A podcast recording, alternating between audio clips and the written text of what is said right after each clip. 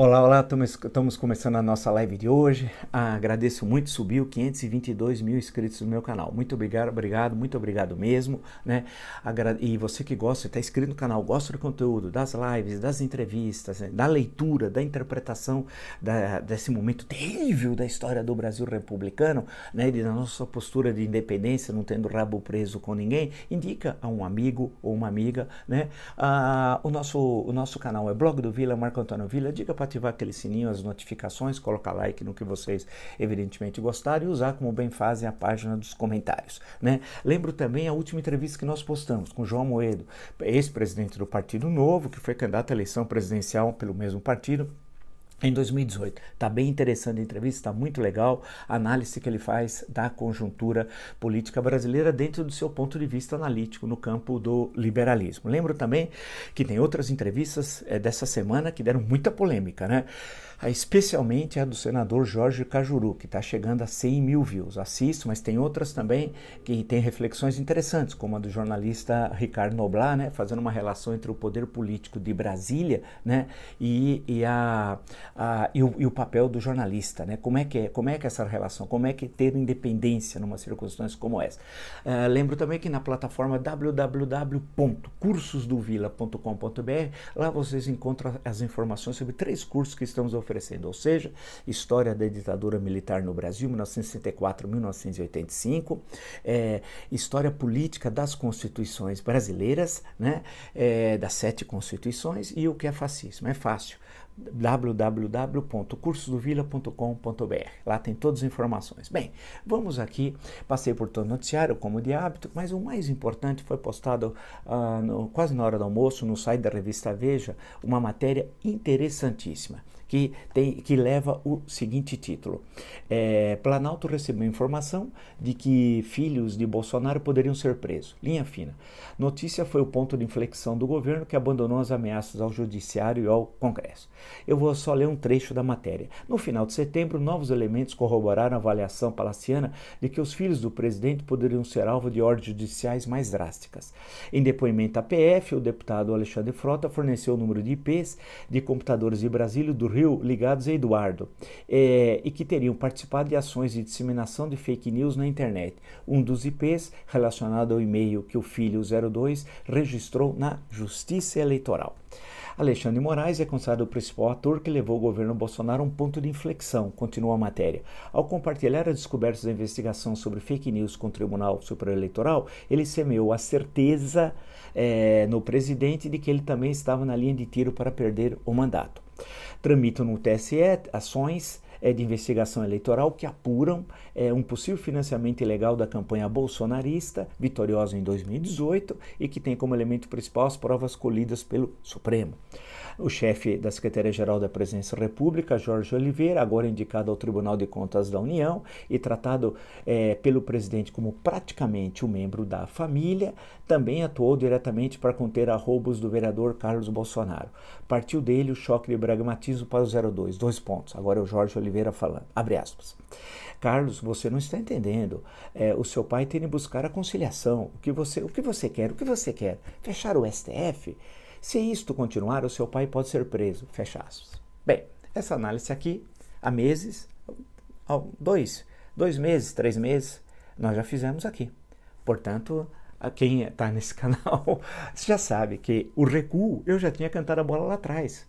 O recuo não foi por uma conversão à democracia, como se ele estivesse no caminho de Damasco e tivesse se convertido. Não era por oportunismo. Ele tinha dado um passo para trás com medo, com medo das investigações que estão sendo feitas no, no TSE e no STF, que estão compartilhando as investigações, né, e que envolve a, a, a eleição de 2018 e o financiamento ilegal da campanha com fake news. São várias ações.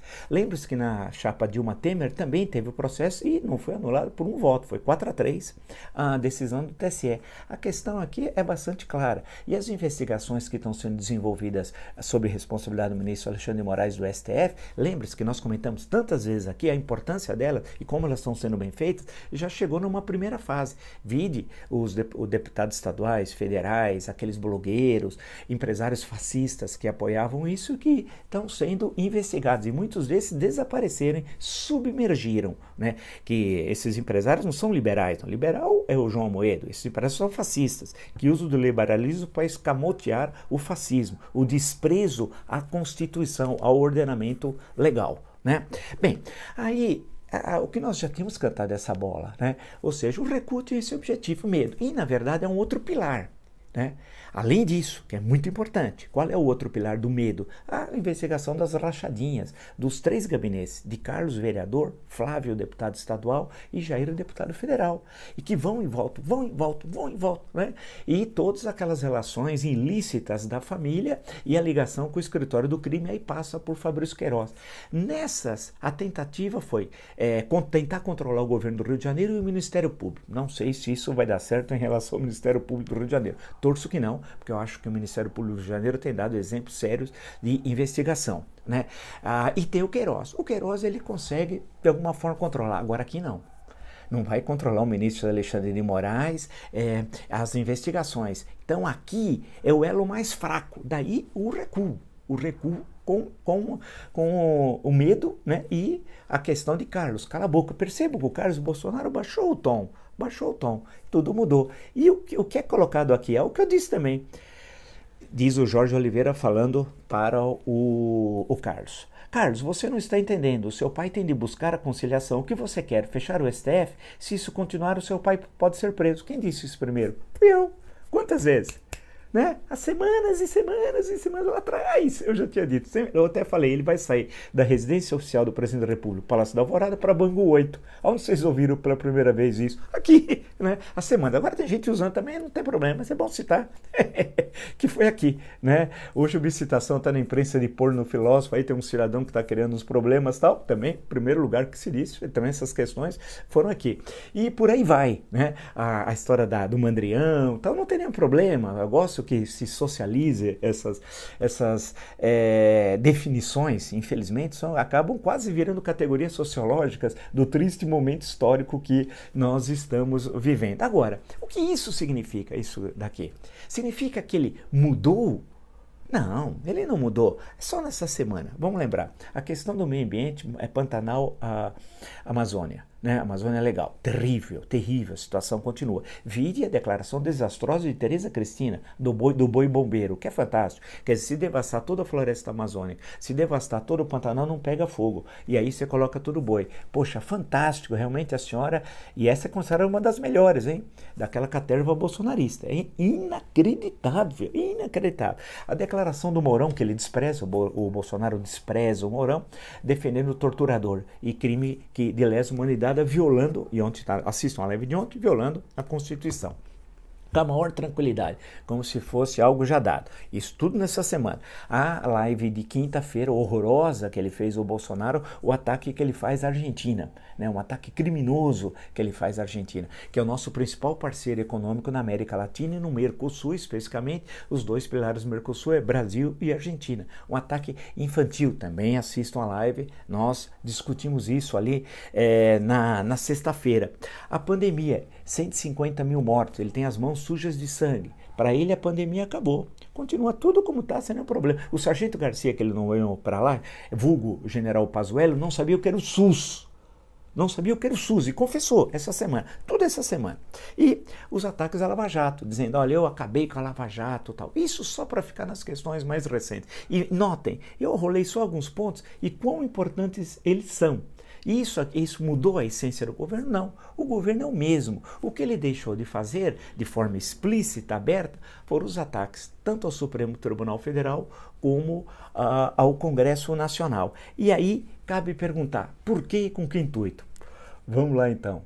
O intuito era de preservação política, né? de preservação. O desespero, quando ele faz esse acordo com o Centrão, né? E aí vimos esses últimos acontecimentos, não vamos relembrá-los aqui, né? Nas últimas lives também nós tocamos nessa questão. Aquele lá tem todo um significado. Aquele almoço, almojanta lá na casa do Toffoli, né? Em Brasília, idem, idem bidem, né? E ele fica oferecendo, ele, ele não, não tem decoro em relação ao cargo. Naquele próprio almojanta, ele ficou oferecendo embaixada. É, chama um um político pernambucano lá, tal que, que hoje não tem mandato, falou: você quer ir para uma embaixada? Então ele fica distribuindo no almoço, no almojanta, embaixadas. Ele não tem o um mínimo decoro. Né? Ele não, é como se o governo fosse o boteco do Juca. Para sempre, para sempre. Fosse o boteco do Juca, né? Aquele lá da, da, da toda a história lá da, dele reunido no Vale do Ribeira, lá com os amigos dele lá de adolescência tal. E lembrar também as declarações um outro ponto né, em relação ao Cássio com K, né, a questão da tubaína, tudo aquilo, que também é um meio de rebaixar a, a presidência da República. Ele não mudou nada, ele é o mesmo. O trabalho de destruição do Ministério da Educação continua da ciência e tecnologia continua, da agricultura, do meio ambiente, tudo, toda é, o Ministério sob responsabilidade da Damares, que é devastador o que a Damares faz, aquela que diz que é mestre em direito constitucional no sentido bíblico. no sentido bíblico. Pô, quem é que na Bíblia é especialista em direito constitucional? É, é, é algum profeta? Nós vamos pegar os clássicos dos profetas? Essa senhora é patética, mas esse é esse governo, é esse o governo que está aí, é esse, e que está agora com medo. É esse o momento de encurralá-lo. Primeiro, derrotando eleitoralmente nas eleições municipais agora de novembro. Isso é fundamental vai ocorrer a derrota de Trump nos Estados Unidos. Isso parece, no atual momento, quase que líquido e certo. Nós estamos a menos de um mês é, das eleições, vai ser dia 3 de novembro, né? apesar que lá se vota diferente, já tem 5 milhões de votos que já foram mandados pelo correio, mas isso deve ocorrer, a, a derrota do Trump. Né? E isso vai trazer sérios prejuízos ao Brasil, mas vai emparedar o elemento Jair aqui, o Andrião. Né? Além da derrota nas eleições municipais, nos grandes colégios eleitorais, é que é importantíssimo. A situação econômica continua extremamente grave, não há nenhum plano econômico, não vai se aprovar nada, reforma administrativa. Eu disse isso no Jornal da Cultura, na quinta-feira. Pode ser o carnaval da chuva, não aprovar coisa alguma. Não há tempo para nada. Tem eleições municipais, depois vai ter recesso. E não há projeto algum. O Paulo Guedes fica inventando, o Pacheco e seu imenso talento. Algo que eu já disse aqui desde o ano passado, agora todo mundo diz que ele é ridículo. Mas onde vocês pela primeira vez ouviram falar que ele era falastrão, não tinha um livro? Aqui, né? Veja como nós sempre nos antecipamos a tudo que é dito aí. Então, é, nesse, nesse cenário, ele tem de se agarrar, porque ele sabe que a situação dele, a situação política vai se agravar, o isolamento político com a derrota eleitoral, Centrão, Centrão não vai carregar o caixão político dele né, com a derrota que ele vai ter é, em novembro. E em uma situação econômica gravíssima, que não há de onde tirar dinheiro, ele não sabe o que fazer, ele está totalmente, totalmente perdido. Então, ele, o, o receio é que no primeiro semestre do ano que vem seja julgada essas ações. E julgando essas ações, é, ele acha que cooptou o STF fazendo a, a, a, indo na casa do Dias Toffoli, acho que o ministro Alexandre Moraes, é que nem estava lá, vale destacar, seria cooptado por isso. Doce ilusão, o presidente do Tribunal Superior Eleitoral, Luiz Roberto Barroso, doce ilusão, também isso não vai ocorrer. Isso daqui é importantíssimo. Aí o que reza, o que reza a Constituição, isso é importante. É, caso seja anulada a eleição no primeiro biênio presidencial, que termina 31 de dezembro desse ano, você tem é, novas eleições para completar o mandato. Se é no segundo biênio, você tem eleição parlamentar a partir de 1 de janeiro do ano que vem. Só votam os 513 deputados federais e os 81 senadores. Pressupõe-se, porque não houve uma lei complementar, que o candidato tem de ser um parlamentar, apesar que isso não está explícito. Isso teria, em caso ocorra, ser resolvido pelo guardião da Constituição, ou seja, pelo Supremo Tribunal Federal. É aí que ele também ele está morrendo de medo. E por quê? Porque ele sabe desses disparos, ele sabe dessas ilegalidades, sabe da presença do filho, sabe do gabinete do ódio que inclusive inclusive está instalado no Palácio do Planalto, pago por você, por mim e por nós. Tem lá um cidadão que mora num apartamento funcional, ganha 13 mil e 500 reais para espalhar mentiras, mas ultimamente também submergiu. Assim como o Carlos, submergiu também, todos morrendo, morrendo de medo, assim como também o elemento Jair, o mandrião, o parvo, o obtuso, que chefia o Executivo Federal. Portanto, pode ser não vai ser na presidência da República que ele vai do Palácio Alvorado diretamente, o, o, o que é a sede da residência é, presidencial, diretamente para Bangu 8. Não é tão fácil assim. É a posteriori. Ele sabe. Ele sabe, na medida que ele se enfraqueça politicamente, né, a, as investigações avançam, ele pode terminar em belíssima companhia lá. Tem o Eduardo Cunha, tem o Sérgio Cabral, tem gente muito boa. Pode encontrar até alguém lá, eventualmente, do escritório do crime, do qual ele conhece, tanto que ele, através de Flávio, deu a principal comenda do Rio de Janeiro, da LERJ, a medalha Tiradentes para um assassino, para um bandido, para um matador do lugar, que era amigo dele, Capitão Adriano. Né? O capitão André. Portanto, é esse o que foi dito aqui, né, desse medo dele e, e do Jorge Oliveira jogando água para na fervura para diminuir toda a tensão, segurando o Carlúcio, qual era? Algo que nós já tínhamos falado aqui. Não, não vai me pedir a Mega Sena, eu não sei, só sei três números, 17, 20 e 23. Os outros três eu não sei da próxima Mega Sena. Mas por que você vê isso? Aí, é, lembrar José Américo de Almeida, comecinho da bagaceira, que diz o José Américo de Almeida? Ver bem não é ver tudo, mas ver o que os outros não veem. Eu tento, faço possível, não significa que sempre acerto, sigo o dito de José Américo de Almeida. Bem, grande escritor paraibano, duas vezes ministro Getúlio Vargas, governador da Paraíba e é candidato à eleição que nunca houve de 1938. Um dia a gente volta a falar sobre isso. Se você gostou dessa live e de tantas outras lives no meu canal, é, está entre, agradeço muito os 522 mil inscritos é, no meu canal. Indica um amigo, amigo. É fácil, o blog do Vila, Marco Antônio Vila, diga para ativar as notificações, coloca like no que vocês gostaram, né? E, a, e usar como vocês bem usam a parte dos comentários. As entrevistas estão super legais. Assista essa última do João Moedo. Tem uma outra dessa semana super polêmica com o senador Jorge Cajuru, que tem 100 mil views já. E na plataforma www.cursodovila.com.br, lá vocês encontram as, a, todas as informações sobre os três cursos que estamos oferecendo: História da ditadura militar no Brasil, História política das funções brasileiras o que é fascismo? É fácil. www.cursosdovila.com.br. Hoje fizemos uma live mais concisa, né? É, mas amanhã é, certamente vão ter entrar umas questões históricas que eu estou preparando aqui para a gente tentar entender essa conjuntura dentro da perspectiva histórica.